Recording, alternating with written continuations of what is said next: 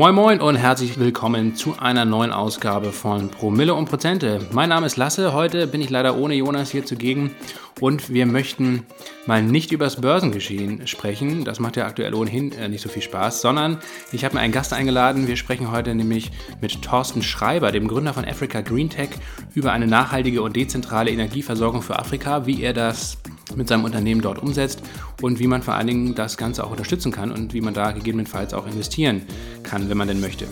Thorsten ist seit 2014 mit seinem Unternehmen in Westafrika aktiv und hat seitdem in zahlreichen Dörfern mobile Solarkraftwerke errichtet. Aber Africa Green Tech verkauft nicht nur grünen Strom, sondern hat auch viele weitere Produkte mit einem positiven Impact entwickelt, speziell konzipiert für den afrikanischen Markt und für die dortigen, auch vor allem klimatischen Bedingungen. Dazu gehören zum Beispiel Kühlmodule für Lebensmittel und Medikamente, aber auch Wasseraufbereitungsanlagen und Internet für abgelegene Dörfer. Wir sprechen mit Thorsten über die robusten Produkte und das ausgeklügelte Geschäftsmodell von Africa Green Tech, was wirklich in vielerlei Hinsicht sehr, sehr besonders ist. Ähm, wir sprechen aber auch über regionale Wertschöpfung und das riesige wirtschaftliche Potenzial, das sich in Afrika bietet. Er erläutert uns die verschiedenen Optionen für eine finanzielle Beteiligung oder eine Förderung von Africa Green Tech und wir sprechen über die aktuelle Energie- und Lieferkettenkrise, die natürlich auch an ihm und an Afrika nicht spurlos vorbeigeht. Also es wird auf jeden Fall eine ganz besondere Folge. Ähm, ich habe viel gelernt, ihr, ihr hoffentlich auch. Und deswegen wünsche ich euch jetzt ganz viel Spaß beim Zuhören. Wie immer Feedback, Fragen und Kritik ähm, an fanpost.promilleprozente.de oder bei uns in der Discord-Community. Alle Infos dazu findet ihr in den Shownotes, also in den Episodenbeschreibungen. Da findet ihr auch alle Infos zu Africa Green Tech und zu Thorsten Schreiber. Los geht's, viel Spaß beim Zuhören. Moin Moin, Thorsten, herzlich willkommen bei uns im Podcast und äh, danke, dass du dir deine Zeit nimmst. Ja, für dich immer gerne lasse. Ja, schön, dass wir uns mal wieder treffen. Das letzte Mal, weiß ich noch, bei Geil Motor vor ungefähr zwei Jahren, ähm, da haben wir dich, glaube ich, in Hessen, in deiner Heimat angetroffen und jetzt hast du aber verstärkt auch deinen Arbeitsschwerpunkt nach Afrika verlagert. Wo treffe ich dich denn heute an? Ich bin heute im Senegal, in der Region Embour, das ist so ähm, an der Küste im Westen von, vom Sahel und ja, unsere neue Basis für unsere Operations in Subsahara-Afrika.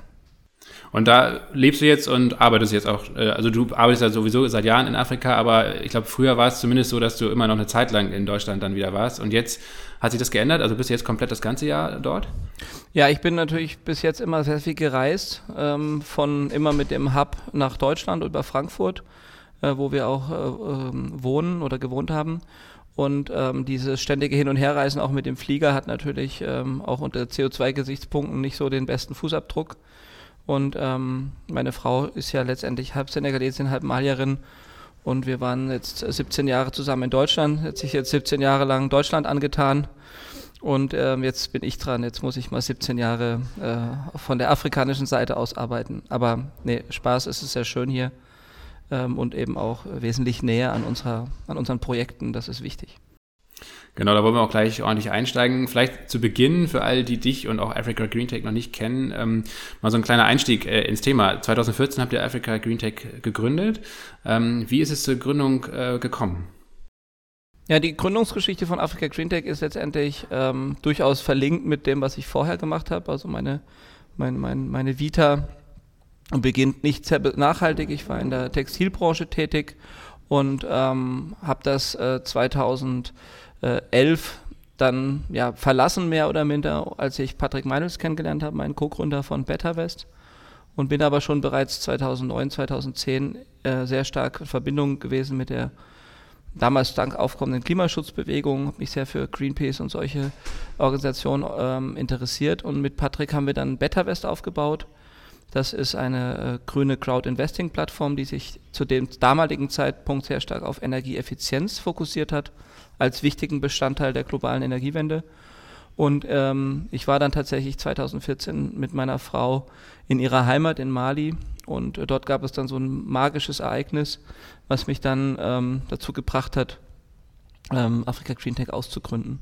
Es hat dann auch ein bisschen gedauert. Ich war noch eine Weile bei Wetterwest, bis wir dann wirklich auch so weit waren. Und ähm, das war aber letztendlich dieser Moment in Mali, ähm, als ich auf einem 20 Megawatt Dieselgenerator stand.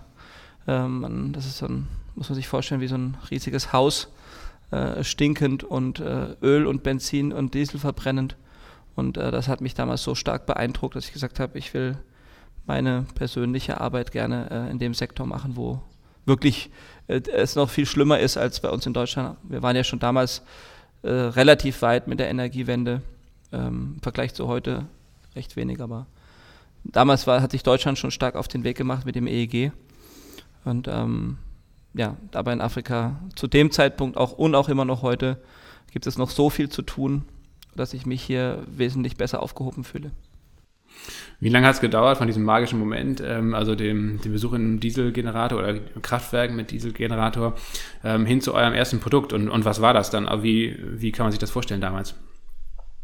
Ja, wie gesagt, muss den Background nehmen, aus dem ich da gearbeitet habe. Ich habe zu dem Zeitpunkt dann äh, mich um Energieeffizienz, hauptsächlich um Wärme ähm, in Deutschland. Das waren Projekte ähm, ähm, in dem Bereich Kraft-Wärme-Kopplung. Also wir haben zu dem Zeit BHKWs äh, finanziert, äh, um Heizungen in, in, Deutschland effizienter zu machen. Wir waren Blockheizkraftwerke, ne? Ist genau, Blockheizkraftwerke, ähm, die praktisch äh, die Umrüstung von Öl auf, auf, auf effizientes Gas, wo man dann sowohl die Elektrizität als auch die Wärme verwendet. Ähm, und äh, das ist genau auch der Sektor, der ähm, ja so verrückt ist bei den Dieselgeneratoren. Das sind ja riesige Heizungen und äh, trotzdem erzeugen die Leute Strom damit. Und ähm, ja, damals war das eben sehr wichtig für mich, ähm, die Energiewende anzuschieben, also diese Umstellung von fossiler Energie äh, hin zu Erneuerbaren. Und wir hatten bei BetterWest speziell diesen Schwerpunkt gesetzt, ähm, eben uns um die Energieeffizienz zu bemühen, also Energieverbrauchsvermeidung ähm, statt Aufbau von erneuerbaren Energien. Und ähm, mit dem, was ich heute mache, äh, lässt sich das beides eben perfekt verbinden. Ähm, aber zurück zu deiner Frage, ja, nach dem Besuch von diesem Energiemonster, sage ich mal, ähm, wollten wir letztendlich erst uns klassisch um die Themen kümmern, die wir äh, bei BetterWest auch ge äh, gemacht haben. Es ging um die Idee, eine Müllverbrennungsanlage zu bauen und die, äh, die Abwärme zu nutzen, um dann eben damit Energie zu erzeugen, weil Mali auch ein großes, bis heute ein großes Müllproblem hat. Und ich habe dann versucht, für diese Idee Investoren zu finden und diese Investoren waren alle sehr zurückhaltend und ablehnend, haben gesagt, nee, das, das, das, das wollen wir nicht, wir wollen kein Geld in einem Land wie Mali investieren.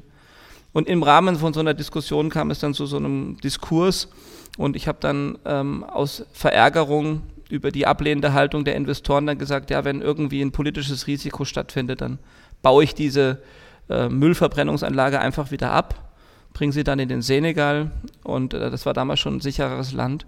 Und dann haben die, mit einer von den Anwälten, der die Investoren vertreten hat, gesagt, oh, das ist interessant, das ist ja dann ein mobiles Asset.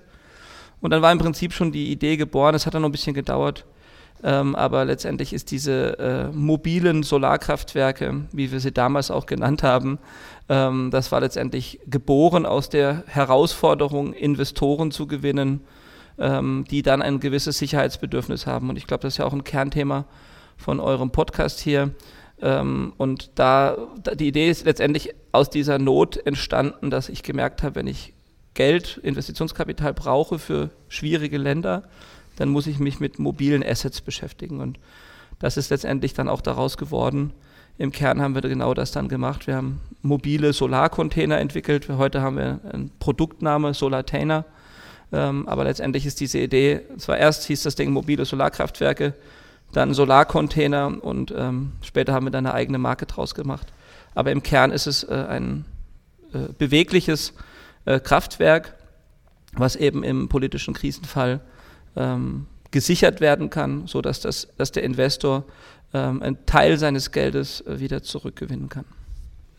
Jetzt, ähm, ihr habt in Mali auch angefangen, glaube ich, ne, mit dem ersten äh, mhm. Solartainer. Ähm, ein Land, das ist ja schon seit Jahren ähm, auch ähm, ja immer wieder von politischen äh, Krisen äh, heimgesucht wird. Es gab jetzt auch in, in jüngster Vergangenheit zwei Militärputsche, glaube ich, wenn ich richtig informiert bin. Und zurzeit ist es, glaube ich, auch schwierig, überhaupt ins Land reinzukommen ähm, als Ausländer. Ähm, dann ist, das ist ja letztendlich dieser, dieser Krisenfall, der da eingetreten ist. Ne? Wie hat sich das bisher auf eure Projekte dort ausgewirkt? Ja, das hat zwei Dimensionen. Ähm, tatsächlich ist dieser ähm, Worst Case äh, bereits zweimal eingetreten, also rein von den Regularien, die wir in unserer damaligen Anleihe definiert haben, äh, könnten wir ähm, diese, ja, jetzt im Prinzip sagen, wir bauen die Dinger ab. ja, äh, der Vorteil, der sich zwischenzeitlich aber aus dieser Mobilität bei den Containern entwickelt hat, ist, dass sie sich eben auch bewegen lassen. innerhalb des Landes.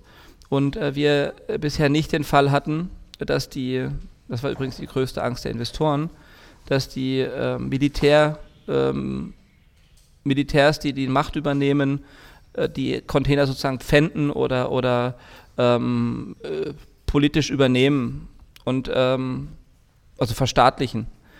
Das war letztendlich auch die Angst der, der meisten Investoren und das ist nicht eingetreten. Im Gegenteil, wir haben heute durch das, dass wir sehr dezentral aufgebaut sind, äh, den großen Vorteil, dass unsere Anlagen alle laufen, während der staatliche Energieversorger massive Versorgungsprobleme hat. Der ist ja überwiegend auf Diesel und die Grenzen des Landes sind zu. Das heißt, es wird auch kein Diesel importiert und folglich stehen die großen Kraftwerke still. Und wir haben in der Hauptstadt und auch in anderen großen Städten gigantische Versorgungsengpässe, während unsere dezentralen, auf Solar basierenden Lösungen alle laufen. Das heißt, in unseren Dörfern haben die Menschen mehr Strom als die Leute in, in, der, in den großen Städten. Und deswegen werden die auch nicht angerührt, die Anlagen. Im Gegenteil, die Regierung bittet uns, auch die Militärregierung bittet uns immer wieder um Unterstützung. Im Moment ist Afrika Green Tech im Land Mali der einzige private Operator, der läuft. Alle anderen, die auf Diesel basieren, ähm, haben den Betrieb eingestellt. Und ähm, das zeigt eigentlich, dass die Lösung, die wir haben, technisch gesehen, eben auch so gut ist. Das ist die gute Nachricht für die Investoren. Ähm, das ist genau der richtige Weg, äh, solche Stromnetze in Afrika dezentral zu organisieren, weil es eben genau diese Unabhängigkeit von politischen Krisen ähm, ermöglicht. Und das ist eigentlich eher dann Proof of Concept jetzt gewesen. Deswegen sage ich, es hat zwei Dimensionen. Klar, dem Land geht es unheimlich schlecht. Ich habe auch gerade hier momentan meine beiden Direktoren aus Mali zu Besuch, ähm, um eben strategisch auch zu besprechen, wie wir jetzt äh, weitermachen in, in Mali.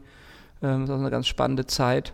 Und äh, die Leute haben jetzt eher Angst äh, um ihr Leben, äh, als jetzt eben sich Gedanken zu machen, wie es mit dem Strom weitergeht. Ja. Wie viele Dörfer versorgt ihr in Mali aktuell?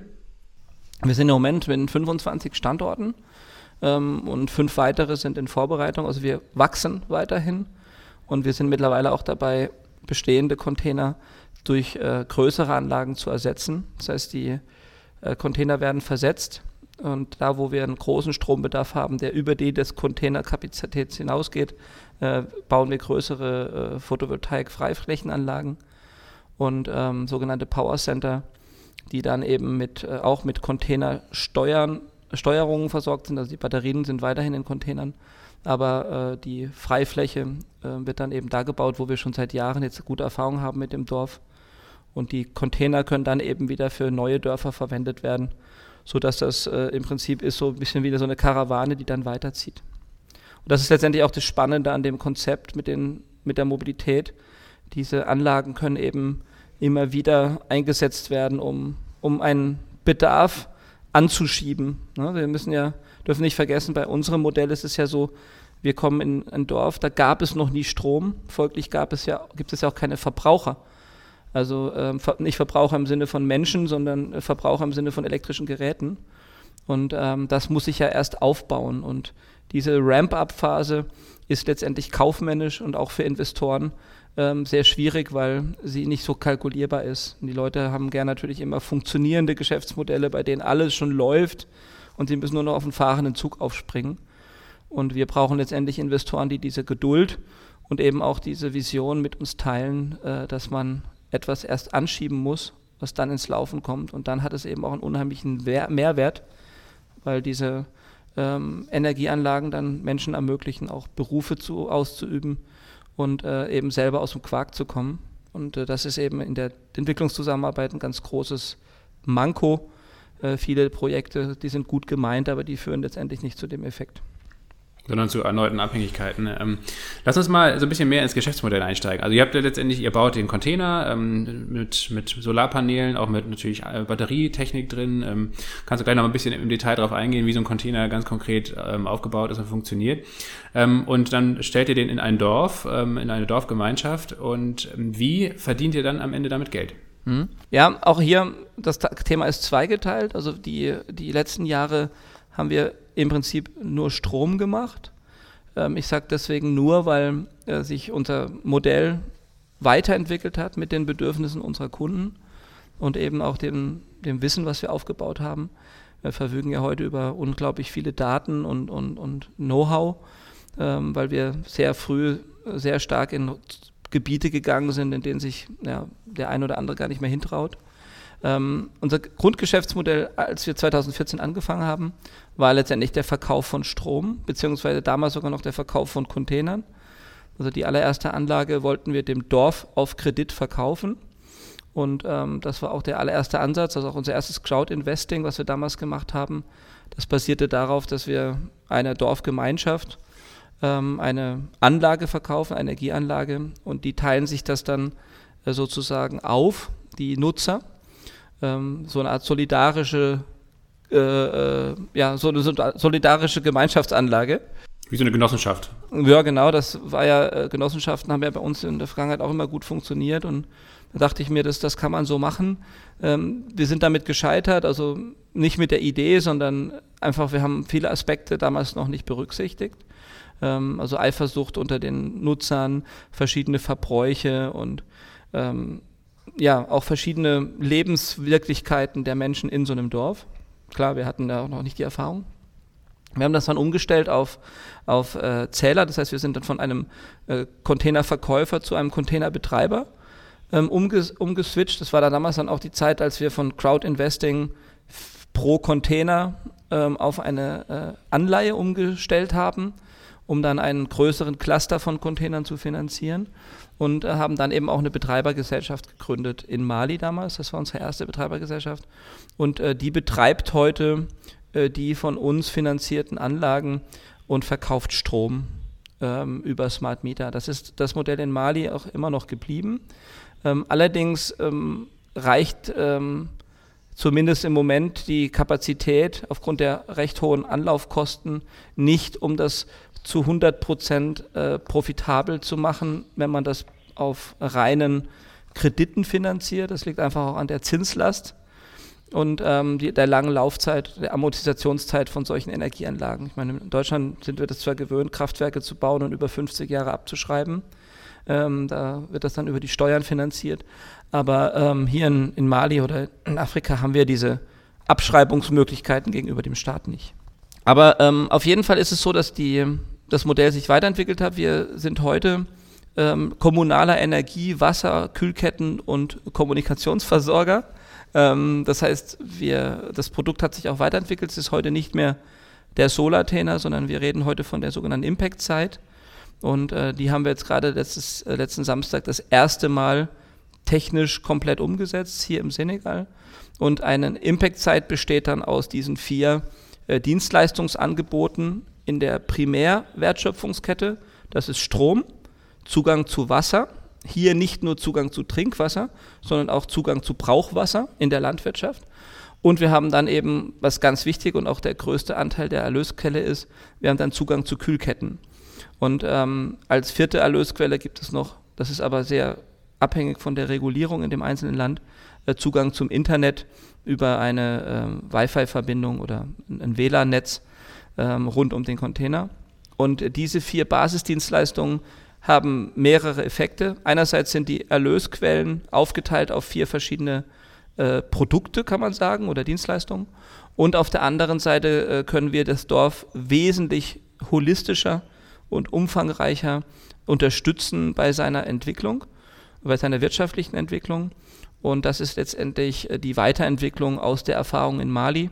In Mali sind wir jetzt dabei, äh, Stück für Stück diese reinen Energiedörfer, nenne ich sie mal, äh, abzugraden. Ja? Die bekommen jetzt praktisch noch äh, Kühlanlagen dazu und ähm, auch unsere Impact Products, die wir entwickelt haben. Wir haben nicht nur auf unserer Seite geguckt, was können wir, wie können wir mehr, mehr und besser und nachhaltiger das Geld verdienen, sondern wir haben geguckt, wie können wir auch unsere Kunden bei ihren Problemen unterstützen.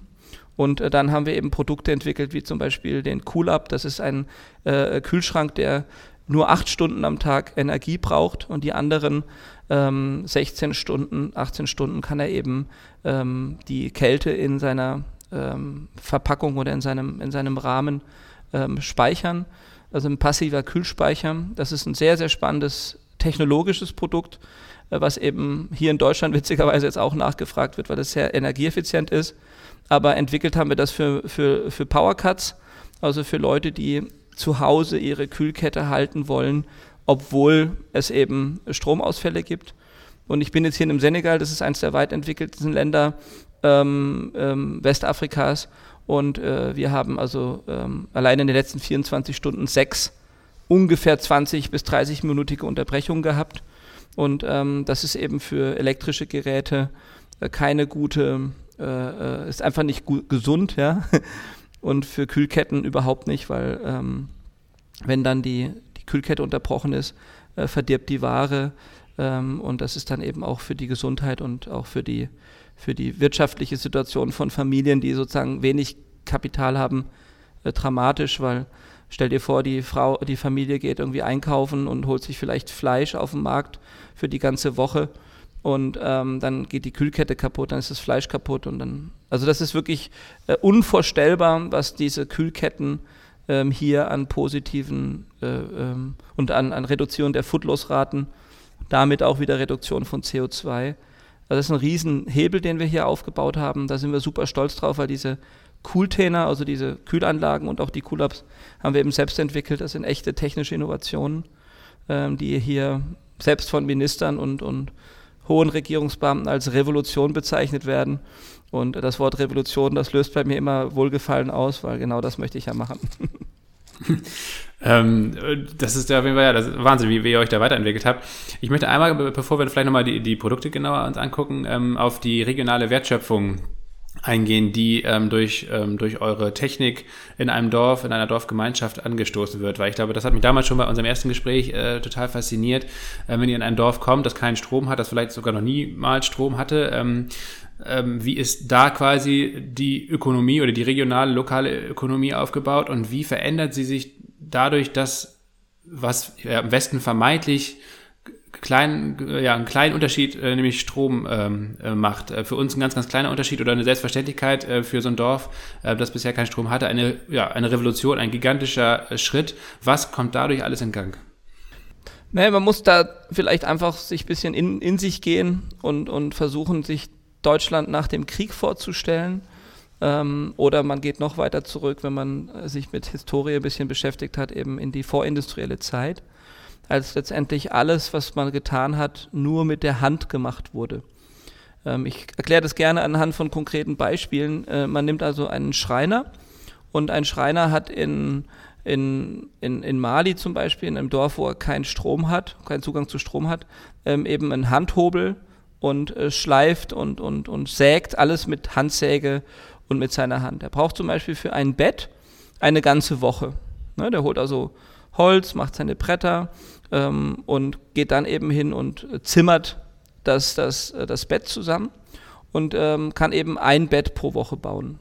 Wenn er dann äh, vier Wochen durcharbeitet, die Menschen sind wirklich auch sehr fleißig, gerade im ländlichen Raum, weil sie das gewöhnt sind, mit diesen Situationen umzugehen, ähm, baut also vier Betten im Monat. Kann also ein Bett, ich sag mal, einen Preis für 100 Euro verkaufen, ähm, dann verdient er 400 Euro mit seiner Zimmerei. Wenn du, wenn diese Person jetzt Zugang zu Strom hat, mit der er produktiv sein kann. Das muss man unterscheiden, weil ähm, wir haben in Europa leider immer noch die äh, sehr romantische Vorstellung, dass wir mit Home-Solar-Systemen den Menschen in Afrika helfen können.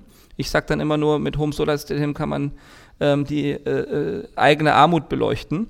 Ähm, da komme ich gerne drauf zu. Also es geht hier darum, ähm, Zugang zu Drehstrom zu haben, also dreiphasigem Strom, an dem man Maschinen betreiben kann. Bleiben wir bei unserem Zimmerer ähm, der kann dann eben sich eine, äh, ähm, eine Kreissäge kaufen oder sich finanzieren lassen über unsere Partner und er kann eben wesentlich produktiver werden. Im konkreten Fall, ich habe dafür auch einige Beispiele in unseren eigenen Dörfern, äh, wird aus diesem Zimmerer eben eine Schreinerei und er kann eben pro Tag ein Bett bauen. Und dadurch versiebenfacht er seine Profite bzw. seine Einnahmen und diese ähm, Steigerung seiner Produktivität, aus der kann er sich eben auch ohne weiteres äh, Strom leisten. Das ist die zweite Frage, die oftmals auch von Investoren gestellt wird. Das ist letztendlich so eine Art selbsterfüllende Prophezeiung. Ähm, die, durch die Energiebereitstellung äh, lösen die Menschen deutlich höhere Einkünfte und aus diesen Einkünften ist es auch überhaupt kein Problem, dann eben den Strom zu bezahlen.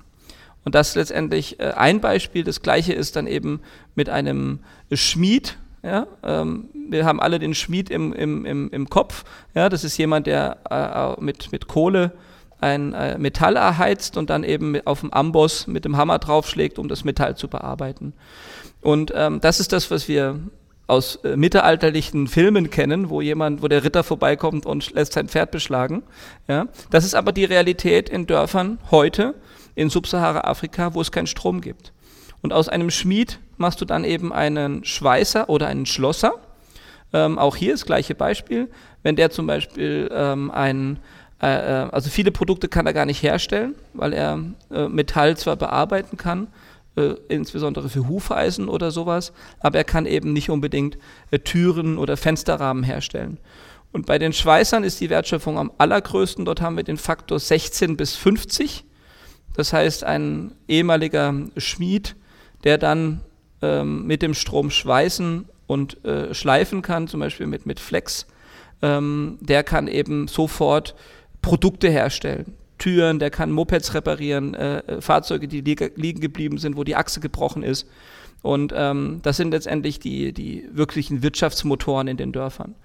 Und da habe ich eben Beispiele. Wir haben Dörfer, wo der Schmied nachdem er Strom hatte, eben ähm, zum Schlosser wurde und im ersten halben Jahr 16 bis 20 Leute eingestellt hat, äh, weil er praktisch so eine Nachfrage. Wir haben dann in der Regel auch einen Bauboom in, in unseren Dörfern. Das heißt, ähm, die Leute, die äh, zum Beispiel in, im Ausland sind, äh, die fangen sofort an zu investieren, wenn Strom da ist. Die kaufen Grundstücke, die schicken Geld, die bauen Gebäude. Es entstehen Läden, es entstehen Boutiquen, Restaurants. Und ähm, das sind im Prinzip regelrechte Immobilienbooms, die dann in diesen Dörfern stattfinden. Und ähm, es hängt alles, wie gesagt, an dieser produktiven Energie. Ähm, und da braucht man eben auch ein bisschen Bums im Netz, sag ich mal. Das geht jetzt eben nicht mit kleinen Home-Solar-Systemen und einem kleinen Modul auf dem Holzdach, sondern da braucht man eben, wie in unserem Fall, äh, eine Leistung von 50 Kilowatt. Und äh, äh die größeren ähm, gewerblichen Kunden, die benutzen dann auch bis zu drei oder vier kW, ähm, um dann eben ihre Geräte anzuschaffen. So ein Schweißgerät zum Beispiel braucht 3000 Watt ähm, und äh, das ist eben letztendlich dann eine Leistung, die kann so ein normales ähm, Home-Solar-System, was auf Gleichstrom basiert, äh, gar nicht leisten. Und das ist, glaube ich, der Schlüssel und zeigt am besten eben auch, äh, wie diese, dieses Wirtschafts-, diese wirtschaftlichen Zusammenhänge ähm, in dieser ersten Wertschöpfungstiefe dann zustande kommen und warum, die, warum das so sinnvoll ist. Wir schaffen letztendlich kleine Unternehmen ähm, und die schaffen Jobs und Einkommen. Mit diesem Einkommen gehen die Leute dann übrigens auch nicht irgendwie äh, äh, zu einem ähm, Textildiscounter und kaufen sich Klamotten, sondern dieses Geld geht sofort innerhalb der ähm, Dorfgemeinschaft in Bildung und Gesundheit. Und das sind ja die beiden Sektoren, die man im Moment zumindest äh, noch nicht in, in Sozialunternehmertum ähm, transformieren kann. Gibt es leider noch keine Erlösquellen. Ähm, also Medizin und ähm, Bildung sind die beiden Sektoren, die dann letztendlich als Sekundäreffekt ähm, bei uns rauskommen. Deswegen können wir heute messen, dass wir elf der 17 Nachhaltigkeitsziele der Vereinten Nationen durch unsere Projekte ähm, befeuern oder be bestärken. Und das ist auch was, was die Arbeit so erfüllend macht, weil man wirklich äh, sieht, wie, wie, das, wie das prosperiert. Ja. Wie wird äh, das abgerechnet, der Strom? Das werden sich wahrscheinlich auch viele fragen. Ähm, Strom verkaufen hört sich äh, erstmal in der Theorie einfach an, in der Praxis, gerade wahrscheinlich äh, in einem afrikanischen Dorf, äh, was vorher gar keinen Strom hatte, was sicherlich, wo die Leute auch sicherlich keinen Bankaccount haben oder sonst was. Ähm, wie wird sowas abgerechnet? Das ist wahrscheinlich auch eine Herausforderung. Ja, da, da haben wir das große Glück, dass wir hier ähm, äh, Frösche sind. Also wir, wir leapfroggen, wie das in der Fachsprache heißt. Ähm, wir nutzen tatsächlich in unseren Dörfern die modernste Smart Meter Technik, die im Moment auf dem Markt verfügbar ist. Ähm, das ist Technologie, die letztendlich bei uns erst eingeführt werden wird. Also das, äh, wenn, wenn du heute ähm, im, im Wohnungsbereich äh, von Smart Home sprichst, ja, dann denken wir immer, dass wir mit unserem Handy die Jalousie hochmachen können und die Musik anschalten. Tatsächlich äh, lässt sich diese Technologie eben in unserem Kontext einsetzen, um, den, äh, um die Lasten zu steuern. Und ähm, wir haben ein äh, Prepaid-System. Das heißt, die Leute, das sind die übrigens auch gewöhnt von der Mobilfunk, äh, äh, von den Mobilfunkanbietern, dass sie eben ihr Guthaben aufladen und dann verbrauchen. Und genauso funktioniert das bei uns auch. Die Leute können über ein SMS-gesteuertes ähm, Mobilfunksystem, das heißt, sie können über ihr Handy, also der Kunde ist letztendlich über seine Handynummer bei uns registriert und kann dann eben unserem System eine SMS schicken und ähm, kann dann tatsächlich mobil bezahlen. Das ist äh, in Afrika, dadurch, dass es kein Banksystem gibt, haben sich die ähm, Mobile Payment Anbieter hier massiv ausgebreitet. Wir haben in vielen afrikanischen Ländern äh, Prozentsätze von 70, 80 Prozent äh, Abdeckung durch äh, Mobile Payment. Das heißt, die Leute zahlen in der Regel an ihren Mobilfunkbetreiber, der dann mit uns abrechnet. Ähm, in Mali zum Beispiel ist das eben der größte äh, nationale äh, Mobilfunkdienstleister, der hat eine Mobile Payment Lösung und dann zahlen die Leute praktisch aus ihrem Handyguthaben, was sie überall im Dorf ähm, aufladen können. Da gibt es so kleine Agenten mit ihren Karten und dann wird praktisch von Mobilfunkguthaben auf Stromguthaben umgebucht und unser System erkennt das automatisch, schickt dann ein ähm, Signal ins System, das sind alle über ein Mesh-Netzwerk miteinander verbunden, unsere Zeller. Das heißt, äh, es kommt dann ein Signal übers Internet, ähm, Kunde Lasse hat ähm, 5 Euro aufgeladen und dann erkennt der Zähler das und schaltet den Strom dann frei. Es ist hochdigitalisiert und sehr, sehr modern. Wie gesagt, es ist äh, Technologie, die bei uns vermutlich in drei, vier Jahren erst kommt. Die setzen wir schon seit vier, fünf Jahren ein. Und da sind wir auch Pioniere. Also wir haben mit eigenen, einigen dieser Smart Meter Entwicklern jahrelange Partnerschaften, haben diese Systeme immer wieder verbessert ähm, und sind da heute einer der führenden Unternehmen, was die Abrechnungsmethoden angeht. Hm, ja, faszinierend. Ähm, lass uns gerne nochmal den Schwenk nutzen und äh, nochmal mehr in eure Produkte gucken. Ähm, wir haben jetzt, äh, du hast schon vieles beschrieben, aber ähm, auch die Produktpartnerschaften, äh, die du eben ja schon angesprochen hast, finde ich eigentlich sehr interessant mit ja, Solarmodulherstellern oder mit, mit Wechselrichterherstellern. Ich glaube, letztes Mal im letzten Gespräch haben wir über SMA Solar zum Beispiel gesprochen. Aber auch wer baut die Akkus zum Beispiel? Ich glaube, ihr habt eine, eine testweise Partnerschaft mit Audi, wo es auch darum geht, genutzte oder gebrauchte ähm, E-Auto-Batterien ähm, zu recyceln und im zweiten, in der zweiten Lebenszyklus zuzuführen. Ähm, vielleicht kannst du da nochmal so ein bisschen eingehen drauf, ähm, vor allen Dingen auch, wie ihr bei der Produktentwicklung vorgeht. Also jetzt zum Beispiel bei dem Kühlschrank oder bei dem ähm, Kühlcontainer. Ähm, wie entsteht so ein Produkt? Wo wird es hergestellt? Ähm, was macht ihr selbst? Was macht ihr nicht selbst? Ähm, das ist, glaube ich, nochmal ein ganz, ganz spannender Punkt. Ja, danke. Das ist äh, äh, eine Steilvorlage. Ähm, grundsätzlich muss man erstmal sagen, dass ich einer der Pioniere bin, der seit der Gründung von Afrika Green Tech äh, konsequent sich dafür einsetzt, ähm, reine PV-Batteriespeicherlösungen in Afrika einzusetzen. Das ist nicht einfach, deswegen, weil die Herausforderung in diesen Ländern äh, die extrem hohe Temperatur ist. Und ähm, Batterien, ganz im Allgemeinen gesprochen, mögen es eigentlich nicht gerne kuschelig warm, sondern die lieben eigentlich so eine Betriebstemperatur zwischen 10 und 20 Grad. Ähm, zu kalt und zu warm ist nicht gut für die. Und das ist die Herausforderung auf der, sage ich mal, wirklich technischen Seite von Anfang an. Ähm, wir haben eine der ersten Speichersysteme auf den Markt gebracht, ähm, die rein auf Lithiumbatterien basieren und die eben in dieser Anwendung im Dorf, in den Containern ähm, eingesetzt werden damals äh, 2015 sehr früh mit einem Partner zusammengearbeitet, äh, der Firma Tesvolt in Deutschland, die damals ein Startup waren. Ähm, der Simon Schander, der Gründer, auch ein sehr guter Freund von mir, seit vielen, vielen Jahren. Die waren damals ein paar Leute und ähm, ich kann mich noch sehr gut erinnern, unser damaliger Co-Investor in dem Mali-Projekt hat gesagt, ja, mit einem Startup arbeiten, wenn die pleite gehen, wir haben die Batterien da unten in Afrika stehen, lass uns lieber auf einen klassischen Hersteller, den möchte ich jetzt nicht nennen, äh, der mit Pleigel arbeitet. Und ich sage, nee, ich, ich, ich, möchte wirklich eine skalierbare Technologie haben, weil wenn die Dörfer wachsen, müssen wir letztendlich auch Batteriekapazität aufbauen. Das heißt, wir haben schon die Entwicklung vorausgesehen. Äh, was ist denn, wenn der Speicher sozusagen nicht mehr ausreicht?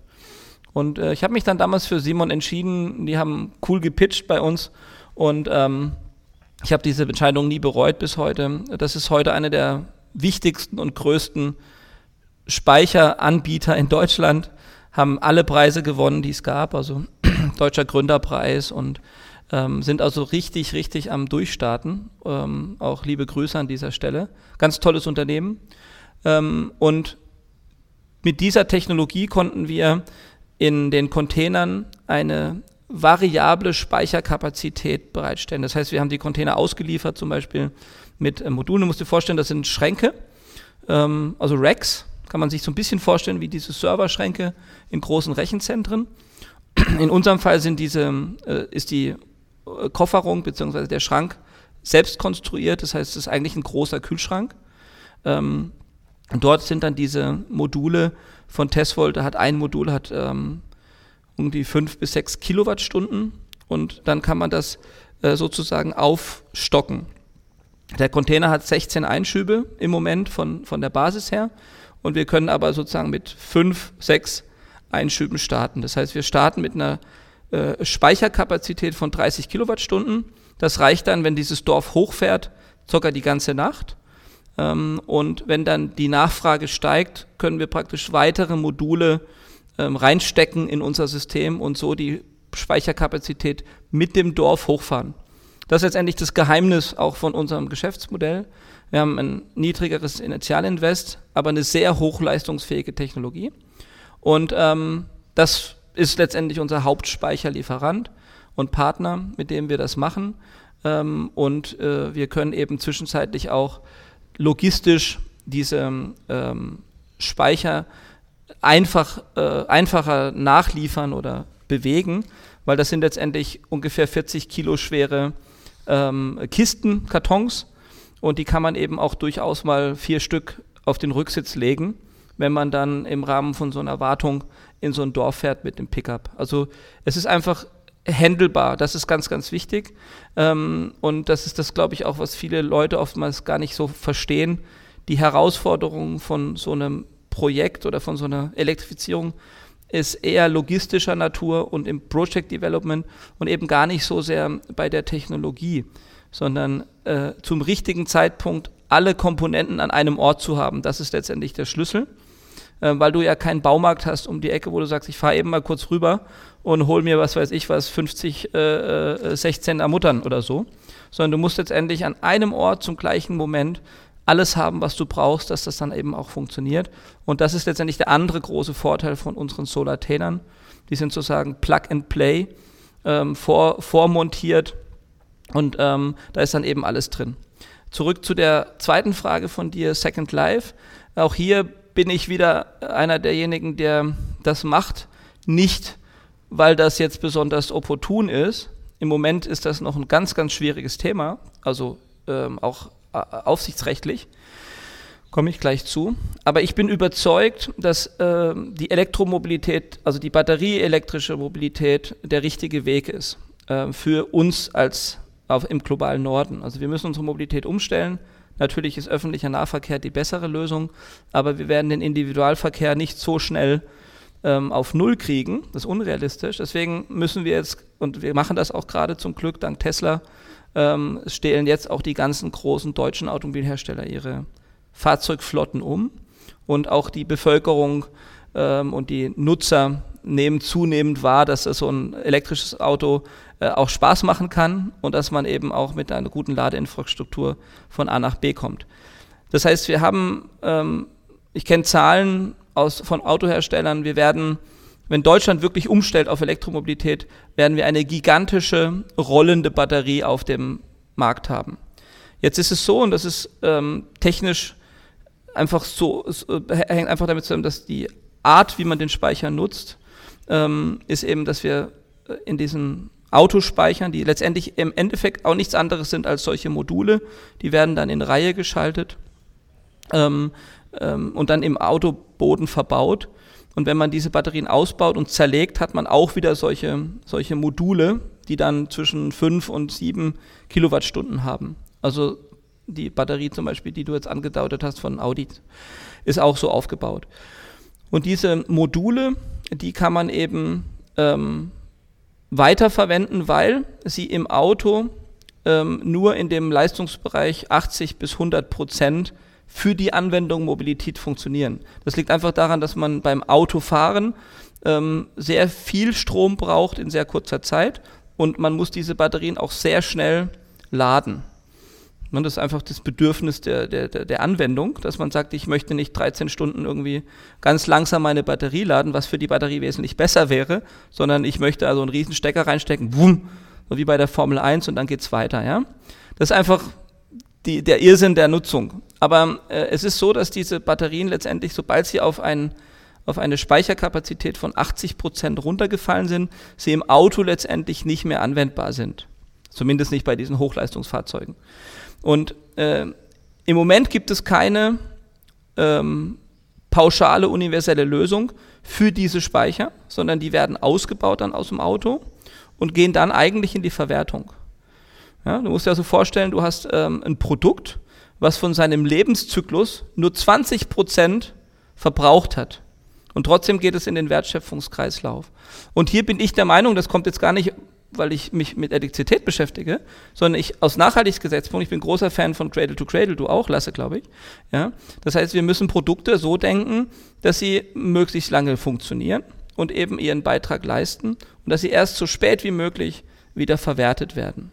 Und diese beiden Fragen sind in der Elektromobilität völlig ungeklärt. Also es ist A, ungeklärt, ähm, warum schmeißen wir ein Produkt weg, was noch gut ist? Und zum anderen, ähm, zu welcher Quote können wir die, die äh, Wertstoffe wieder recyceln? Da sind wir bei Lithiumbatterien in, in verschiedenen ähm, Metallen ganz gut, aber äh, das wird auch besser werden übrigens. Das liegt einfach daran, dass viel mehr Speicher auf den Markt kommen. Deswegen werden auch Lösungen entwickelt. Aber wir werden trotzdem nie zu 100 Prozent recyceln können. Und das macht es einfach notwendig, uns Anwendungen zu überlegen für diese, äh, sag ich mal, zu 20 Prozent verbrauchten Speicherprodukte. Und unsere Anwendung, die wir haben, ist eben so, dass wir eine Batterie ganz langsam entladen, nämlich im Verlauf eines Tages oder einer Nacht äh, zwischen 18 und 3 Uhr morgens, 18 Uhr abends, 3 Uhr morgens, entlädt sich unsere Batterie ganz langsam, weil die Kunden haben ihre LED-Lampen an, die hören Radio oder, ähm, keine Ahnung, arbeiten am Computer.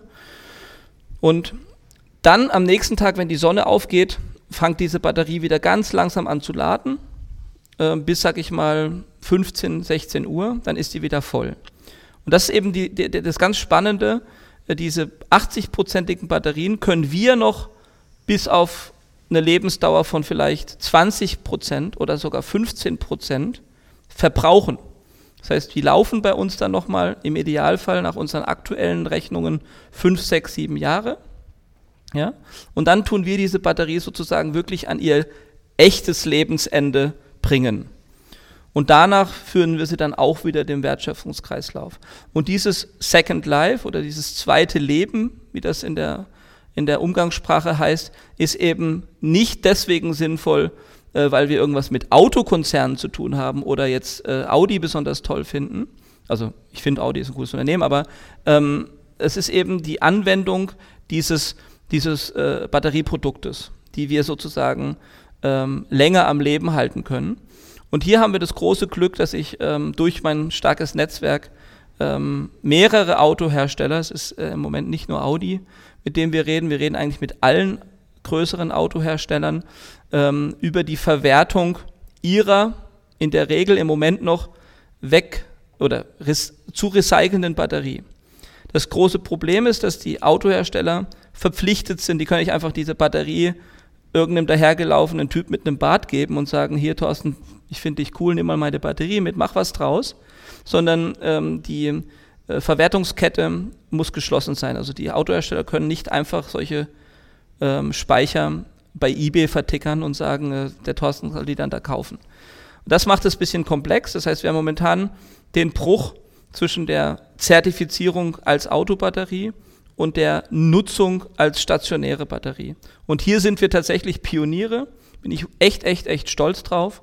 Wir haben mit Audi ein Forschungsprojekt, bei dem wir äh, Fahrzeugbatterien aus der ähm, e-tron-Reihe, das ist sozusagen das, das Haupt, das größte Modell von, von Audi im Moment auf der Straße, dass wir hier Speicher verwenden und eben zusammen mit Audi und den ähm, Regulierungsbehörden und den Technikern eine, eine Umrüstung der Autobatterien in stationäre Speicher machen. Der Prototyp befindet sich im Bau und wird auch dieses Jahr noch laufen. Das heißt, äh, die Autobatterie kommt bei uns wirklich aus dem Auto auf einer Palette an. Kann dir da mal, äh, also ich habe da auch ein paar Sachen veröffentlicht, wenn es interessiert. Und ähm, dann zerlegen wir diese Autobatterie, holen die Module raus, die bekommen dann ein anderes Batteriemanagementsystem und werden dann im Container wiederum in so einem Rack verbaut, äh, wie jetzt auch schon unsere ähm, neuen Speicher. Und damit können wir letztendlich beweisen, dass das Batterieproblem sinnvoll gelöst werden kann. Weil das muss ja nicht nur in Afrika passieren. Äh, diese stationären Speicher könnten auch bei dir in der Garage stehen und eben dein, deine Solaranlage, die du dann hoffentlich da auf dem Dach hast, eben auch über Nacht ähm, verlängern. Und diese Anwendungen brauchen wir, um Menschen zu zeigen, hey, wir können die technischen Herausforderungen der Zukunft lösen, indem wir einfach sinnvoll anders denken. Und ähm, wir haben dann einen Shitstorm geerntet, übrigens, nachdem das durch die Presse ging. Ja, äh, Audi verbuttelt äh, Batterien im Wüstensand, ja, äh, war so dann die, der Tenor.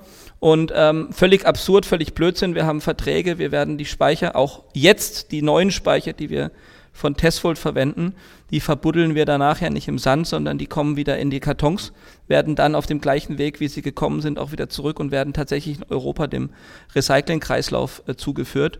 Ich arbeite momentan aber mit verschiedenen Partnern an der Idee, hier im Senegal ein äh, Lithium-Recycling äh, ähm, Werk aufzubauen, weil übrigens ja nicht nur die Batterien von Autos hier verwendet werden künftig, sondern ja auch die Handy-Akkus, äh, die Computer-Akkus, die haben alle auch in Afrika noch gar keine äh, Recyclingmöglichkeit. Das heißt, die landen tatsächlich im, im Hausmüll und ähm, da müssen wir dran gehen, wenn wir auf dem afrikanischen Kontinent zunehmend jetzt batterieelektrische Anwendungen haben, müssen wir uns auch um die Entsorgung kümmern.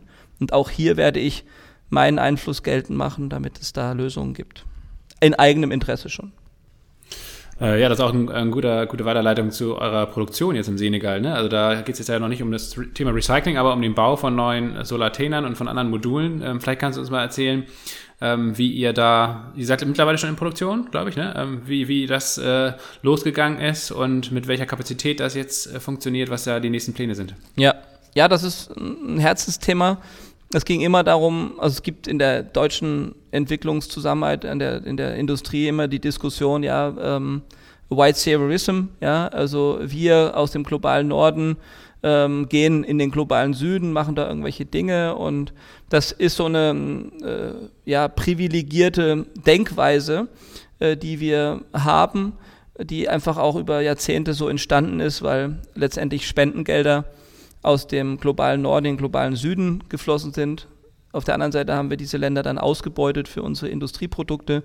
Und das lässt sich nur auflösen, wenn man konsequenterweise die Wertschöpfungsketten verlagert und sie eben dort ähm, anfängt oder unterbringt, wo sie letztendlich auch dann gebraucht werden.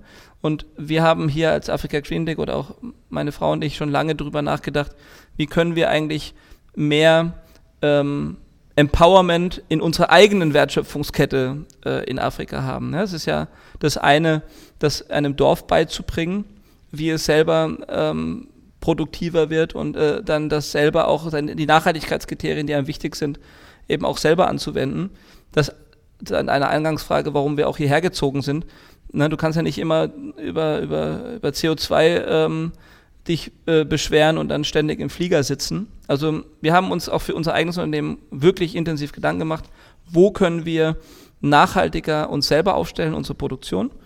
Und ähm, da kam es irgendwann auch klar auf die Idee, dass wir letztendlich in den letzten Jahren alle unsere Produkte und Container über Dakar ähm, in den afrikanischen Kontinent verschifft haben. Das heißt, die kamen dann aus Deutschland oder aus unserer Produktion in Polen oder der Türkei, wo wir zwischenzeitlich sind, ähm, und dann wird das Zeug verschifft, kommt dann auf ein großes Containerschiff und wird dann in Dakar entladen. Und da entstand schon lange die Idee, können wir nicht in Dakar äh, was machen, können wir nicht in Dakar unsere Produkte herstellen. Und es ist uns dann letztes Jahr gelungen, nach der ersten großen erfolgreichen Crowd-Investing-Kampagne hier eben auch zu investieren. Wir haben jetzt hier eine Produktionshalle mit 4000 Quadratmetern und ähm, können hier das äh, Sampling einiger Produkte äh, machen. Manche Sachen gehen noch nicht, die sind zu, sage ich mal, das sind zu komplizierte Maschinen und auch ähm, ja, Know-how notwendig, aber Den Cooltainer zum Beispiel, den haben wir tatsächlich jetzt äh, komplett hier im, im Senegal gebaut, äh, der jetzt auch in der ersten Impact-Zeit zum Einsatz kommt. Das heißt, wir haben hier in Dakar eine, eine Energie, eine Kühl, ein Kühlhaus gebaut, was eben hier im Senegal in einem Dorf steht. Und ähm, die Länder Mali, Niger, die sind ja alle nicht, haben ja alle keinen eigenen Seehafen. Das heißt, die muss man sowieso auf dem Landweg erreichen. Und das ist dann eben künftig aus dem Senegal heraus deutlich einfacher und auch kostengünstiger. Also wir versprechen uns auch äh, hier ähm, marktgerechter zu sein. Und wir sind aber sozusagen das erste Unternehmen, was, sag ich mal, deutsche äh, Ingenieurskunst äh, auf dem afrikanischen Kontinent einsetzt. Und das aber eben dann mit unseren lokalen Mitarbeitern. Und das macht uns nicht nur wirklich stolz, sondern es ist einfach auch ein total logischer und sinnvoller Schritt. Und das wird eben auch selbst von unseren ärgsten Wettbewerbern ähm, applaudiert, weil die sagen, wow, ihr seid mutig, ihr, ihr, ihr, ihr verdient das Geld nicht in Deutschland, sondern ihr äh, bringt diese Wertschöpfung eben zu den Menschen. Und ähm, die Senegalesen haben ja äh, dieses Jahr den ähm, Afrika Cup gewonnen. Das ist also hier eine, eine unglaubliche Stimmung. Da waren Millionen Menschen auf der Straße. Und ähm, das ist ein sehr großer Stolz. Man will auch, also viele Länder Afrikas sind im Moment in einer Phase, wo sie sich noch stärker gegen den Postkolonialismus äh, auflehnen. Und ähm, wir haben hier eine, so, eine, so eine Art Stimmung, dass dieses Made in Africa äh, die Menschen wirklich mit Stolz erfüllt. Und das könnte dann in Verbindung mit unserer sehr starken Marke, die wir aufgebaut haben, eben durchaus auch ein, ein, ein Changemaker sein, dass Leute eben sagen, ich kaufe das Produkt, weil es aus Afrika kommt und nicht eben importiert ist aus, äh, aus dem globalen Norden. Insofern, ja, das ist ein großer Schritt. Ähm, es ist im Aufbau, also wir haben momentan eine Kapazität von ungefähr einem Container pro Woche und ähm, wir sind aber dabei jetzt gerade Maschinen und, und Ausbildung und wir brauchen so einen sehr großen Kran, um die Container in der Halle zu bewegen. Also wir müssen hier noch eine ganze Menge Geld investieren, deswegen machen wir jetzt auch nochmal neues Crowdfunding. Aber ähm, das läuft das funktioniert und ähm, ist ein absolut cooler Schritt ähm, für alle Beteiligten, für unsere Kunden, für die Finanzierer, selbst die ähm, Financial Institutes, also die, äh, unsere Finanzpartner, ähm, die wollen, das ist so ein, auch so ein Megatrend in der, in der Investitionsbranche, äh, Local Content. Ja, man will also eben nicht deutsche Industrieunternehmen das Geld in den Rachen schieben ähm, äh, und dann bleibt nur 10, 20 Prozent der Wertschöpfungstiefe eben im, im, auf dem Kontinent. Hm, ja, das ist eine gute Frage, wie ihr euch finanziert. Also einerseits möchte ich natürlich gerne das Thema Crowdinvesting nochmal mit dir besprechen, wie die letzte Crowdinvesting-Kampagne lief. Es gab ja auch ähm, die Finanzierung von einzelnen Projekten. Also ich glaube zum Beispiel ähm, euren ersten Solartainer, ne? den habt ihr quasi per Crowdfunding und nicht per Crowdinvesting ähm, finanziert und demnächst ist auch wieder eine neue Kampagne geplant. Und ich könnte mir gut vorstellen, dass einige, die jetzt zuhören, äh, da auch durchaus Interesse haben, sich daran zu beteiligen. Von daher, wie funktioniert so ein Crowd-Investing und äh, wann geht's los mit der nächsten Kampagne? Ja, das äh, muss ich ein bisschen detailliert erklären, weil das leider auch, da gibt es ganz, ganz viele ähm, Vermischungen, wenn man da nicht so tief drinne steckt wie ich. Also äh, äh, das Crowdfunding ist letztendlich ein Überbegriff für eine ganze Gruppe von verschiedenen ähm, Unterstützungsmöglichkeiten. Das geht bis hin zu äh, ähm, Crowdwork, also dass man eben äh, im Kreativbereich gemeinsam Projekte umsetzt. Da muss gar kein Geld fließen. Aber äh, das, da, wo Geld im Spiel ist, unterscheidet man in drei Bereiche. Das ist das klassische Donated Crowdfunding. Das heißt, ich gebe eine Spende und ähm, mit dieser Spende kann der Projektinitiator äh, ähm, dann seine Idee umsetzen. Es wird sehr stark in der Kreativwirtschaft eingesetzt. Die bekannteste deutsche Plattform ist Startnext und äh, äh kann ich wirklich empfehlen. Also jemand, der ähm, 100 bis 1000 Euro spenden möchte für eine gute Sache, der findet eben auf Startnext äh, auf jeden Fall auch ähm, tolle Projekte. Da gibt es ganz, ganz tolle Sachen. Der Bereich, der, mit dem wir uns beschäftigen und den wir auch einsetzen, ist das sogenannte Crowd Lending oder Crowd Investing. Beim Lending gibt, der, ähm, gibt man ein Darlehen und bekommt über eine definierte äh, Laufzeit einen Zins. Das haben wir tatsächlich mit den ersten Containern gemacht. Das heißt, die allerersten Standorte äh, waren, äh, hat uns die Crowd Geld geliehen und aus den Stromverkäufen haben wir dann die Zinsen und die Kredite zurückbezahlt. Beim Crowd Investing, das ist äh, das bezeichnet man auch als Equity-Based Crowdfunding, ähm, geht der Investor ein äh, viel höheres Risiko ein, hat aber auch eine viel größere Chance äh, zu partizipieren. Also beim Lending hast du einen festen Zins. Ähm, Im Moment in dem Bereich, in dem wir tätig sind, also ich sage jetzt mal Entwicklungszusammenarbeit, Crowdlending, äh, liegen die Zinsen zwischen 4 und 7 Prozent. Die Laufzeiten zwischen 5 und 8 Jahre. Also wenn man so die ganzen Plattformen sich anguckt. Und in diesem Bereich hat sich mittlerweile auch meine alte gegründete Crowdfunding-Plattform BetterVest positioniert. Ähm, das sind Darlehen für äh, Projekte in der Entwicklungszusammenarbeit. Und ähm, das ist sehr sinnvoll, das kann ich vielen Leuten empfehlen, äh, die, äh, sag ich mal, ihr Geld anlegen wollen für die gute Sache. Ähm, hier tummeln sich auch sehr viele Menschen, die eigentlich spenden würden, äh, die aber sagen, hey, wenn ich es zurückbekomme, ist cool, habe ich noch ein bisschen äh, Rendite verdient. Für die Leute, die sich intensiv wirklich mit unserer Arbeit zum Beispiel beschäftigen, äh, die können sich mit dem Crowd Investing, äh, Equity-Based Crowdfunding beschäftigen. Das ist eine Form einer Beteiligung äh, und zwar eben an dem vollen Risiko des Scheiterns, aber auch eben an dem potenziellen Erfolg. In unserem Fall ist es so, dass Afrika Greentech ist potenziell einer der größten Energieversorger Afrikas, ja, wenn man das wirklich zu Ende denkt, was wir tun. Und wir haben auch genügend Projekte. Wir haben heute Projekte, die wir bearbeiten könnten, wenn uns die Kapitale, das Kapital zur Verfügung stünde von ungefähr 150 Millionen Euro. Ja, so viel äh, Container könnte ich sozusagen auf die Straße bringen. Und wie viel, nochmal zwischengefragt, wie viele Dörfer oder wie viele Container würde das ungefähr entsprechen so? Ja, man hat, ähm, man kann ganz grob sagen, äh, wir, wir, äh, ein Container versorgt 3000 Menschen ähm, und bei äh, 150 Millionen sind das dann mehrere Millionen Leute. Ähm, aber wie du ja eingangs auch richtig äh, rausgefunden hast, wir sind nicht mehr nur noch auf Strom, sondern wir haben eben auch andere Produkte, zum Beispiel den Cooltainer. Äh, wir haben auch Wasserlösungen, wir haben auch einen Watertainer, also ähm, die, wir, wir sind nicht mehr nur noch auf dieser äh, Stromanlage, für die wir be bekannt und berühmt sind, äh, jeder, der an Afrika Green Tech denkt, an diese, diese bunten äh, Solartainer. Ähm, aber das Unternehmen hat sich massiv weiterentwickelt. Wir haben heute eine ganze Palette von äh, sogenannten Impact Products. Das sind alles letztendlich hocheffiziente Energieanwendungen, kann man sagen. Und deswegen sind wir auch heute nicht mehr nur noch auf Dörfer.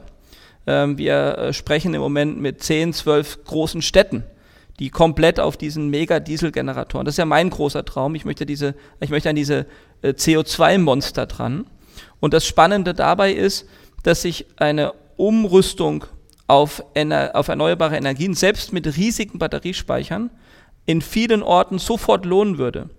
Also die, die Erzeugungskosten von so einem Diesel, von einer Kilowattstunde mit Diesel, ähm, liegen bei ungefähr 80 Euro Cent. Die Menschen zahlen diese 80 Euro Cent nicht, sondern die zahlen in der Regel irgendwas um die 20 Euro Cent in den Städten. Die anderen 60 Euro Cent werden von der Weltgemeinschaft subventioniert. Ja, also das ist völlig Irrsinn und all diese Anlagen sind ungefiltert. Das heißt, sie verbrennen äh, Diesel mit einer Effizienz von vielleicht 15 Prozent. Das ist der Energieertrag, der hinten rauskommt. Übrigens genauso schlecht bei Verbrennerautos. Und ähm, diese, äh, äh, diese Verschwendung letztendlich von, von Energie ähm, ist, ist Irrsinn, totaler Irrsinn. Und wir haben mehrere hundert Gigawatt Dieselgeneratoren auf dem afrikanischen Kontinent. Da möchte ich ran.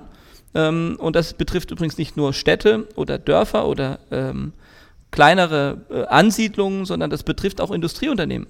Auch äh, äh hier werden ähm, Bäckereien mit Dieselgeneratoren betrieben.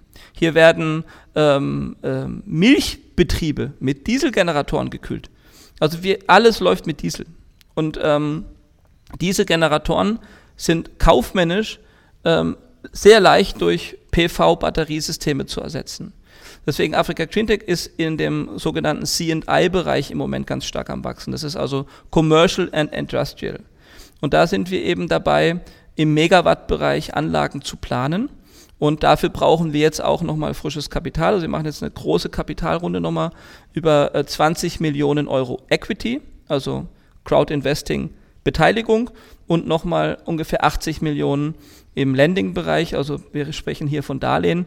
Allerdings äh, teilen wir es dort eben auf einzelne Projekte durch. Das ist für die Menschen äh, besser zu ähm, verdauen, sage ich mal, wenn sie wissen, ah okay, ich gebe jetzt einen Kredit Und damit baut der Thorsten jetzt, keine Ahnung, ähm, Elektropirogen oder ähm, äh, ein, ein, ein, eine PV-Anlage für das UNHCR.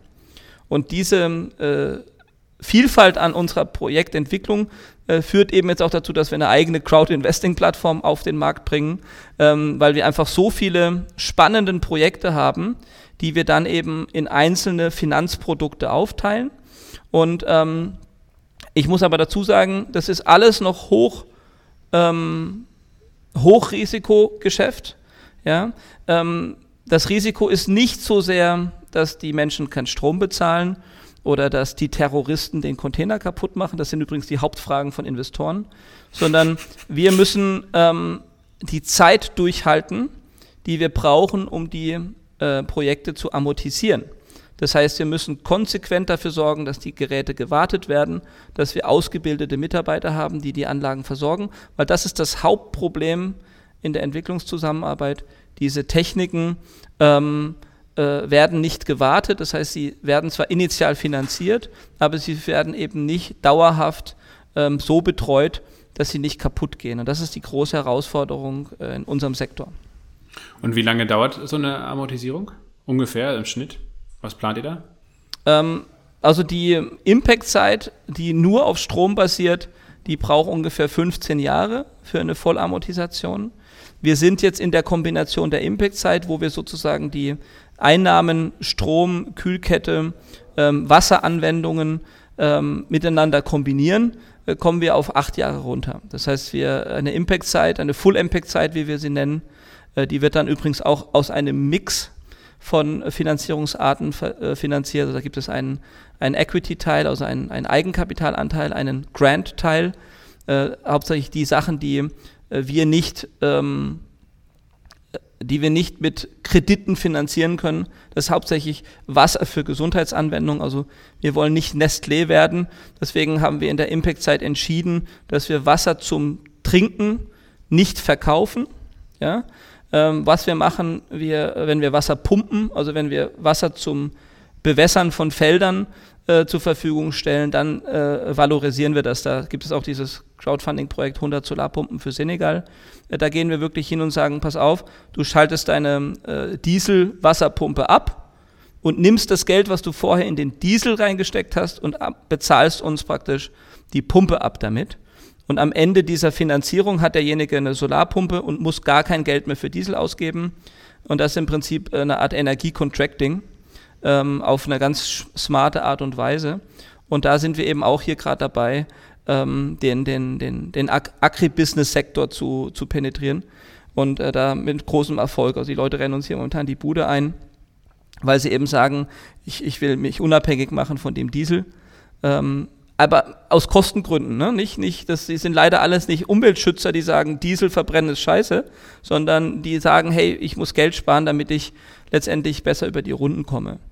Und das sind wir jetzt in Afrika in einer ganz spannenden Phase, weil ähm, ja einfach äh, die, die PV-Batterie-Kombination in der Erzeugung günstiger ist als ähm, eben äh, Dieselanwendung. Und das ist hoffentlich jetzt der große Tag, dass die Menschen anfangen umzustellen. Also hier werden nagelneue Hotels gebaut äh, mit 500 Betten ähm, und da kommen dann 1 Megawatt, 2 Megawatt Dieselgeneratoren und äh, das Hotel wird mit Dieselenergie äh, versorgt. In Afrika 2022. Ja, das muss man sich einfach mal reinziehen und äh, das macht mich auch wütend. Ähm, auch die Architekten, ich gehe hier den Architekten tierisch auf die Nerven. Ich sage, Leute, ihr könnt keine Häuser planen und euren gut betuchten Kunden äh, dann in Dieselgeneratoren in die Garage stellen. Äh, ihr müsst konsequent äh, so Solar auf die Dächer planen, ihr müsst äh, Trinkwasseraufbereitung, Abwasseraufbereitung mit einplanen in eure Häuser und eure Hotels. Ja, hier wird einfach das Wasser in die Flüsse und ins Meer geleitet. Und ähm, dieses Umdenken, äh, das erhoffe ich mir auch von meinem, meiner Präsenz hier in Afrika, seit ich jetzt hier wohne, ähm, äh, vergeht keine Stunde, wo ich den Leuten nicht auf die Füße trete und sage, hey, ihr müsst umdenken beim Bauen, ihr müsst umdenken bei der Wasserwirtschaft, ihr müsst umdenken beim Meer, bei dem Fischen. Und ähm, das funktioniert super. Also ich gehe vielen Leuten total auf den Nerv, aber ich habe auch wahnsinnig großen Zuspruch. Und ähm, ja, das vielleicht auch so ein bisschen für mich jetzt eine, eine zweite Phase, äh, meines Wirkens, dass ich eben nicht aus Deutschland irgendwelche schlauen Sprüche verschicke, sondern ich kann hier vor Ort äh, ganze Industrien verändern. Thorsten, wir müssen langsam zum Abschluss kommen, aber eine Frage, äh, die interessiert mich auf jeden Fall doch noch äh, brennend, und zwar so die aktuelle Situation rund um Energiekrise, ähm, aber auch Lieferprobleme. Letztendlich stelle ich mir das ein bisschen ambivalent vor. Einerseits profitiert er davon wahrscheinlich, dass ähm, fossile Energieträger gerade so teuer sind und eben auch dadurch das Verständnis bei den Leuten viel stärker und viel schneller wächst, dass Photovoltaik eine bessere Lösung ist zukünftig. Und auf der anderen Seite habt ihr wahrscheinlich auch Probleme, äh, bestimmte Komponenten für eure Container zu bekommen oder für eure ganzen Produkte. Ähm, wie schaust du da drauf? Was ist gerade die akute Situation bei euch? Mhm. Ja, wir haben also im Prinzip drei ähm, Aspekte äh, der äh, europäischen äh, Ukraine-Krise, sag ich mal. Die gravierendste, die ich sehe und die auch jetzt langsam spürbar wird durch massive Anstieg der Brotpreise, ist die Versorgungskrise mit Weizen. Ähm, die Ukraine und ähm, auch Russland äh, stellen ungefähr 40 Prozent des weltweiten Weizens, ähm, der eben auch hier in Afrika äh, zur Versorgung mit Grundnahrungsmitteln führt. Ähm, da sehe ich die größten Probleme auf Afrika zukommen. Ähm, das ist auch spürbar, ähm, obwohl es für die Leute hier doch äh, erschreckend weit weg ist.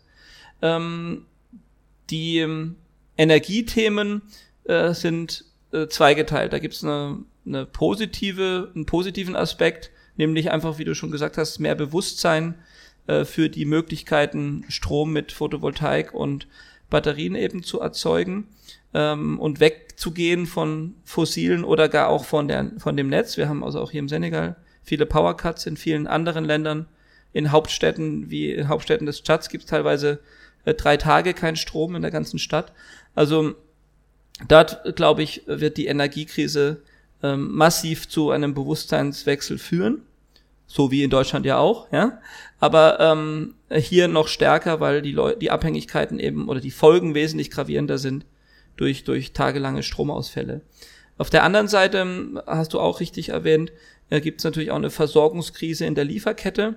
Aber auch hier haben wir den großen Vorteil, dass wir diesen Schritt mit dem Umzug unserer Produktion da gegangen sind. Das heißt, wir versuchen jetzt ganz massiv äh, lokal zu sourcen, auch unsere Produkte teilweise so zu vereinfachen, dass wir äh, lokal sourcen können. Allerdings muss man sagen, dass der Ukraine-Krieg äh, nicht nur in der Energien Problem ist, sondern wir haben massive Preissteigerungen in ganz vielen Sektoren. Zum Beispiel hat sich der Stahlpreis verdoppelt ähm, und auch die Logistik wird deutlich teurer. Also alles, was wir tatsächlich noch importieren müssen, wird wirklich schwieriger, teurer. Aber ähm, das betrifft ja nicht nur uns, sondern alle. Und ähm, da müssen wir eben gucken, wie wir mit klarkommen. Aber langfristig, glaube ich, ähm, kann die Krise eine Chance für Afrika Green Tech sein, weil wir ja jetzt schon seit Jahren äh, predigen, dass man eben erneuerbare Energien setzt. Und Sonne haben wir satt, die kann keiner wegnehmen. Wir haben hier im Senegal äh, die dreifache Sonnenstundenmenge im Vergleich zu Deutschland. Und deswegen äh, an Energiezufuhr von der Sonne mangelt es nicht. Deswegen bin ich sehr, sehr zuversichtlich, dass wir mit Africa Green Tech eine äh, sehr positive und gute Entwicklung haben werden. Was muss man machen, ähm, wenn man am Crowd Investing investiert ist und äh, jetzt am Ball bleiben möchte? Das dauert ja noch ein paar Wochen, bis es dann losgeht, aber was macht man da am besten? Ja, wir haben tatsächlich mittlerweile ganz toll, äh, tolle Möglichkeiten geschaffen für jeden, der, für, da ist für jeden was dabei. Ähm, wenn du äh, spenden möchtest, wenn du sagst, hey, mir zu kompliziert und ich möchte mir nicht 500 Dokumente durchlesen und irgendwelche Finanzprodukte verstehen, die ich sowieso nicht verstehen möchte. Ich finde es einfach klasse, was Afrika Green Tech macht. Hier nimm mein Geld, ähm, also Spenden. Da haben wir ähm, mittlerweile unseren Verein, den es schon sehr lange gibt, den haben wir komplett nochmal ähm, neu aufgelegt. Der hat jetzt auch eine neue äh, Vorständin, die Tanja Scheffler. Und der Verein fokussiert sich innerhalb unseres gesamten Wirkungsumfeldes auf das Thema Women Empowering und Refugees. Das heißt, das sind, äh, ist humanitäre äh, Hilfe. Ähm, allerdings mit dem Social Entrepreneurship Ansatz. Das heißt, wir finanzieren zum Beispiel Cooltainer für ähm, Fischer also das Projekt heißt Cooltainer for Fishermen. Und dann stellen wir einer, also die Fischer sind in der Wertschöpfungskette Fisch übrigens die allerärmste Gruppe, also die verdienen praktisch gar nichts. Deswegen ist das auch die Hauptgruppe, die an den Küstenländern ähm, sich auf den Weg machen nach Europa. Ähm, das ist ja das Groteske, ja, aber ähm, das kann man tatsächlich auch bei mir am LinkedIn-Profil mal sich ein bisschen einlesen. Ähm, und bei Cooltainer for Fishermen geht der Verein hin und finanziert mit Spenden ähm, die Anschaffung eines Cooltainers. Und dann wird, wird dieser Cooltainer einer Kooperative anvertraut, die die ähm, Kühlfläche an die Fischer und meistens sind das Frauen, ähm, die Frauen, die den Fisch weiterverarbeiten, ähm, eben vermietet. Das funktioniert in solchen Kisten, Boxen. Und dann zahlt der Fischer oder die Frau zahlt dann für ähm, eine Kiste Fisch, keine Ahnung, 50 Cent. Und ähm, dadurch entstehen laufende Einnahmen. Und die werden einerseits verwendet, dass der Cooltainer ordentlich gewartet wird, also auch langfristig funktioniert. Und auf dem anderen werden damit die Frauen bezahlt, die den Cooltainer verwalten, betreiben. Und das ist letztendlich ein Mix aus klassischer Entwicklungszusammenarbeit und Social Business. Ähm, allerdings aufgrund der äh, schwierigen wirtschaftlichen Lage der Fischer haben wir uns da entschlossen, ähm, die Cooltainer mit Spenden zu finanzieren. Ähm, also wer das cool findet, im wahrsten Sinne des Wortes, der kann den Verein anschreiben ähm, unter africagreentech.help oder eben auch die Tanja Scheffler direkt kontaktieren.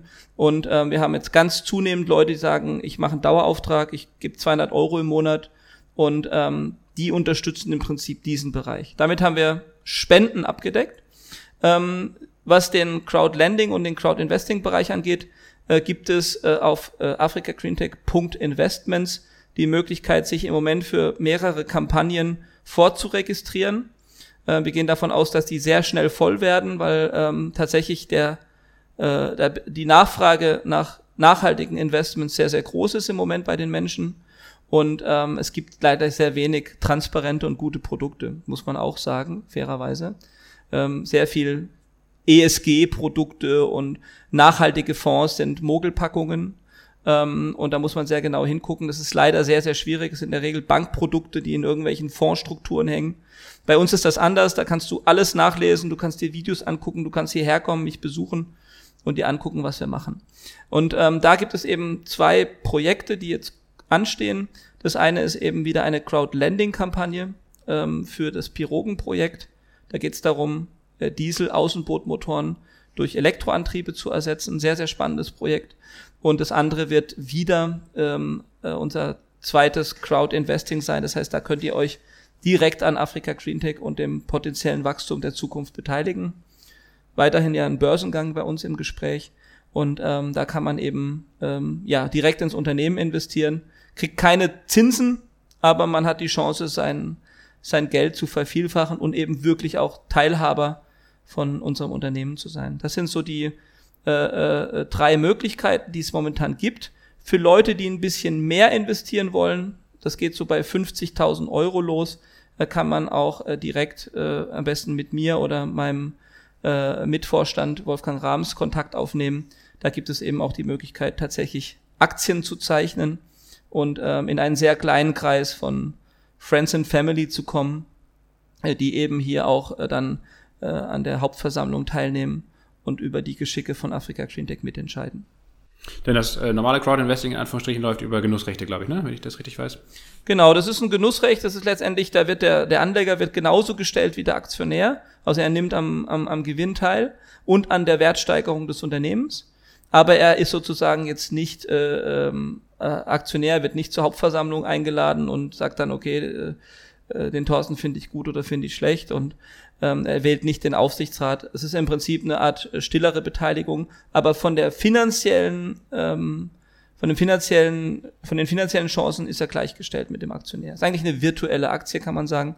Aber das Modell des Genussrechts ist eben das Finanzprodukt, was auch stark reguliert ist. Also das äh, ist sehr, sehr aufwendig für uns, diese Genussrechte zu strukturieren, weil ähm, der Gesetzgeber, und das ist absolut richtig so, ähm, eben sehr aufpasst äh, in diesem Bereich, äh, weil es natürlich leider auch Leute gibt, die äh, auf diesem Weg Geld einsammeln, äh, die vielleicht jetzt nicht solche ähm, Ziele haben wie wir, sondern die ähm, da sehr stark an die Optimierung ihres eigenen Vermögens denken. Das vorsichtig auszudrücken. Deswegen muss man aufpassen. Auch meine große Bitte, informiert euch, informiert euch bei solchen coolen Podcasts wie hier. ja, und ähm, äh, wachsam sein, durchaus auch kritische Fragen stellen. Und wenn die Betreiber oder die Emittenten ähm, nicht auf eure Fragen vernünftig antworten können, äh, äh, Finger weg. Ja, jemand, der euer Geld will und damit Gutes vorhat, der hat auch kein Problem, kritische Fragen zu beantworten. Und insofern ähm, guckt immer drauf, dass wenn ihr investiert, ähm, der Emittent eben auch transparent mit eurem Geld umgeht. Super, Thorsten. Vielen, vielen Dank. Ich kann, wie gesagt, alle Informationen, die du hier aufgezählt hast, werde ich auch gleich nochmal in die Episodenbeschreibung natürlich packen, in die Show Notes. Ähm, zieht euch das rein oder fragt uns direkt, äh, schreibt uns einfach direkt fanpost.promilleprozente.de. Wenn ihr etwas nicht findet, dann leiten wir das weiter. Und ähm, ansonsten kann ich auch sehr empfehlen, Thorsten, ich folge dir ja schon seit, oder wir sind ja auch vernetzt, aber ich folge dir auch äh, bei LinkedIn. Ähm, also wer quasi so ein bisschen ähm, im Daily Business bei dir mit teilhaben möchte und immer ähm, auf dem neuesten Stand sein möchte, dem sei sehr empfohlen, dir einfach bei LinkedIn zu folgen. Ähm, kann ich auf jeden Fall aus eigener Erfahrung äh, sagen, dass das echt immer tolle Beiträge sind, die du da regelmäßig postest. Und ähm, ja, das hilft ja auch sicherlich ähm, so ein bisschen mit nachzuvollziehen, was bei euch immer passiert. Und das ist ja nicht wenig auf jeden Fall. Ja, äh, vielleicht da noch eine ganz kurze Anmerkung. Ähm, es gibt zwei Profile. Es gibt sozusagen äh, die Afrika Green Tech Publikation. Das ist ein großes Team, äh, was sozusagen wirklich ähm, alle transparente Informationen bereitstellt, die hier bei Afrika Green Tech passieren. Äh, da ist es eben auch bei LinkedIn unser Unternehmensaccount Afrika Green Tech. Ähm, ich als Privatperson, ähm, die ich immerhin noch bin, ja, also ich bin äh, äh nicht ähm, äh, äh, verwachsen oder äh, bin nicht zusammen mit, mit äh, Afrika Green Tech. Wir sind auch nicht immer unbedingt einer Meinung im Team. Ja, ähm, ich sehe mich durchaus als etwas ähm, ja, aktivistischer. Afrika Green Tech ist äh, ganz tolles Unternehmen, was wir aufgebaut haben. Es wird mittlerweile von ganz vielen Menschen geführt. Wir haben viele tolle Mitarbeiter. Wir haben fast 200 Mitarbeiter in äh, sieben Ländern. Und ähm, ich bin zwar immer noch der CEO, aber ich bin nicht unbedingt die Stimme von Afrika Green Tech. Das ist mir wichtig weil ähm, ich habe sehr viel gesellschaftskritische Themen und ähm, die kommuniziere ich auch auf meinem persönlichen Profil. Deswegen, wer mir folgt bei LinkedIn, der bekommt Tom, Thorsten Schreiber und ähm, der, der wirklich konsequent Afrika Green Tech verfolgen möchte, der soll da bitte das Unternehmensaccount folgen. Im Idealfall beides, dann kriegt man die volle Packung. Und ähm, das sei noch aber auch kurz gesagt. Ähm, ich möchte weiterhin eben auch ähm, kritische Themen äußern und ähm, das kann man als Unternehmensgründer oder Unternehmensführer nicht immer tun, weil man dann eben aufpassen muss, dass man seine Investoren oder die Bundesregierung nicht verärgert. Ja, ähm, weil das ist eben dann schon durchaus auch, ähm, man muss dann sehr konform sein und das bin ich äh, schon länger nicht mehr, weil ich glaube, und das erlaube mir das Schlusswort, ich glaube, wir müssen handeln. Wir können nicht mehr äh, bla bla und äh, Konferenzen machen und erzählen, was man alles tun müsste. Wir müssen längst handeln und ähm, unseren Planeten beschützen für unsere Kinder und dafür stehe ich ein und deswegen habe ich das Unternehmen auch aufgebaut. Super, Thorsten, vielen Dank. Ähm, ich kann, wie gesagt, auch äh, nur empfehlen, euren beiden Profilen zu folgen und äh, dann sich dann auch über das Crowd-Investing und alle anderen Dinge dazu informieren. Fragen sind immer gern willkommen, auch Rückfragen, Feedback etc. Wir werden das alles an Thorsten weiterleiten und ähm, ja, dann wünsche ich euch wirklich alles Gute. Wir bleiben ja ohnehin im Kontakt und ich bin ganz gespannt, wie es weitergeht und ähm, dann erstmal dir noch einen schönen Tag und jetzt, heute ist Freitag, glaube ich, ne? Haben wir, ah, nee, Donnerstag, aber trotzdem schon mal vorab ein schönes Wochenende in den Senegal. Danke dir, lieber Lasse. Ciao. Ciao, ciao, Thorsten. Tschüss.